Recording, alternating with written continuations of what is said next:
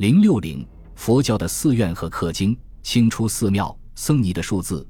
据康熙六年七月礼部统计，全国各地关键大寺庙共六千七百一十三处，小寺庙共六千四百零九处，私建大寺庙共八千四百五十八处，小寺庙共五万八千六百八十二处，合计约有大小寺院近八万所。全国的僧侣共十一万零二百九十二人。尼姑共八千六百一十五人，合计约有僧尼近十二万人。乾隆元年至四年止，顺天、奉天两府及各直省共发出度牒三十四万零一百一十二张，并令师徒相传，不再发语。此后，私度的人数逐渐增加。乾隆十九年，则通令废止度牒，致使出家漫无限制，僧尼人数有增无减。清代的寺院内部组织，由主管僧人统一领导，分层管理，主管寺院事务。布教的僧人称为住持，住持之下分东西两序，分别辖有各种执事僧人。东序有六个知事：都寺、监寺、副寺、维纳、典座、执岁。其中都寺负责寺院内总的事务，并负责接待官吏、施主等。监寺负责协助都寺工作，副寺负责寺院财务，维纳负责僧尼纪律事务以及辨别度牒真伪。西序有六个头首：首座、书记、知藏、知客、知典、知狱。其中首座分为前堂、后堂首座，主管分统全寺院的僧尼；书记则负责全院文翰事务，如善写山门榜书、祈祷词语等。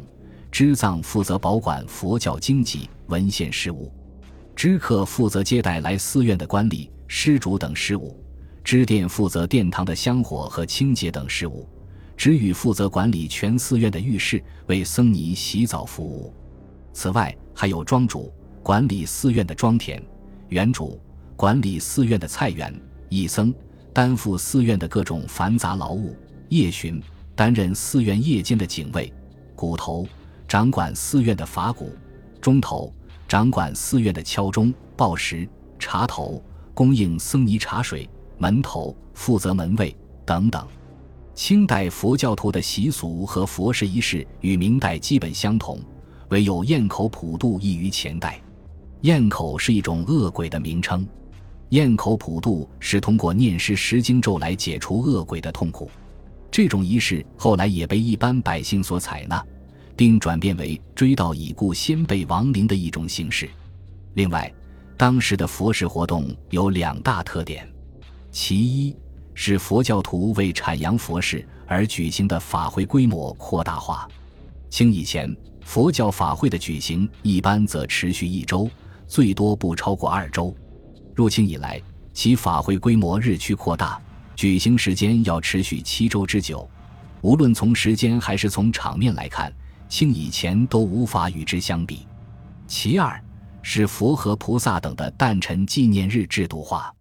佛教传入中国以后，中国的佛教徒便在每年的四月初八举办佛祖释迦牟尼的佛诞庆典。入清以后，不仅沿袭旧制，而且还规定诸佛、菩萨均有自己的佛诞日，并举行庆贺活动，祈望诸佛、菩萨下界探访人间善恶。清前期的寺院经济来源，主要靠从中央到地方的各级官吏和实力人物施予的银钱和土地来维持，也有靠勾结官府、抢占百姓田舍，甚至兼并、侵占邻近寺庙来扩充自己的寺院和势力。还有一部分经济来源由下层百姓为了求神佛保佑，以消灾避祸而主动为寺庙捐献的，包括银两、土地、房舍等。所以，当时的寺产也是很可观的，特别是江南大寺，拥有几百亩甚至上千亩土地的，并非是少数。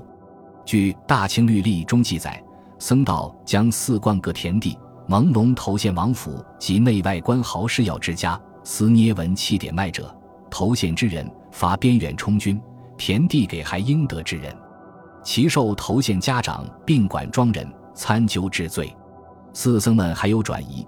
典卖以及投献豪士之家以求荫蔽土地的，这虽然只是当时寺院占有土地的一个侧面，但由此也反映了当时寺院的经济状况。清前期佛经的翻译主要是国内各族文字的互译。雍正初年，北京皇寺土官呼图克图第一世奉命将藏文藏经甘珠尔部分译成蒙文。乾隆六年到十四年，又译成蒙文丹珠尔全部。乾隆三十八年至五十五年，再把藏文藏经译为满文。乾隆七年，工部察部在北京把藏文佛典译成以下汉文佛经：《造像量度经》《造像量度经解》附传《造像量度经引》及续补《弥勒菩萨发愿王记》《药师七佛供养仪轨如意王经》。不久，阿旺扎实际续译《修药师以鬼不谈法》《白救度佛母赞》。还有噶布楚萨木丹达尔吉译的《极乐愿文》，萨木丹达尔吉译的《释迦佛赞》等佛经的互译，对增进各民族间的文化交流是有益的。清前期的刻经事业，顺治、康熙两朝民间各地所刻的僧经、语录等，多集中在嘉兴楞严寺。据一九二零年北京版《嘉兴藏目录》记载，当时发行的有。续藏经又续藏经，这些均为清初所刻而附于明版嘉兴藏的典籍。又据福州鼓山鬼藏经目录，在福州鼓山所刻的佛经有《华严经》《华严书论纂要》《憨山梦游集》等。雍正时期，清廷开始官刻刊行官版藏经。雍正十一年，特开藏经馆。延请博通教义的僧人在北京贤良寺校阅编稿，正式开刊始于雍正十三年二月，至乾隆三年十二月完成，称为龙藏。硕庄亲王允禄亲自总理藏经事务，参加监造、校阅的人数达七十余人。版本的形式为范本，全部经版现藏于北京柏林寺内。康熙二十二年命刊藏文藏经甘珠尔。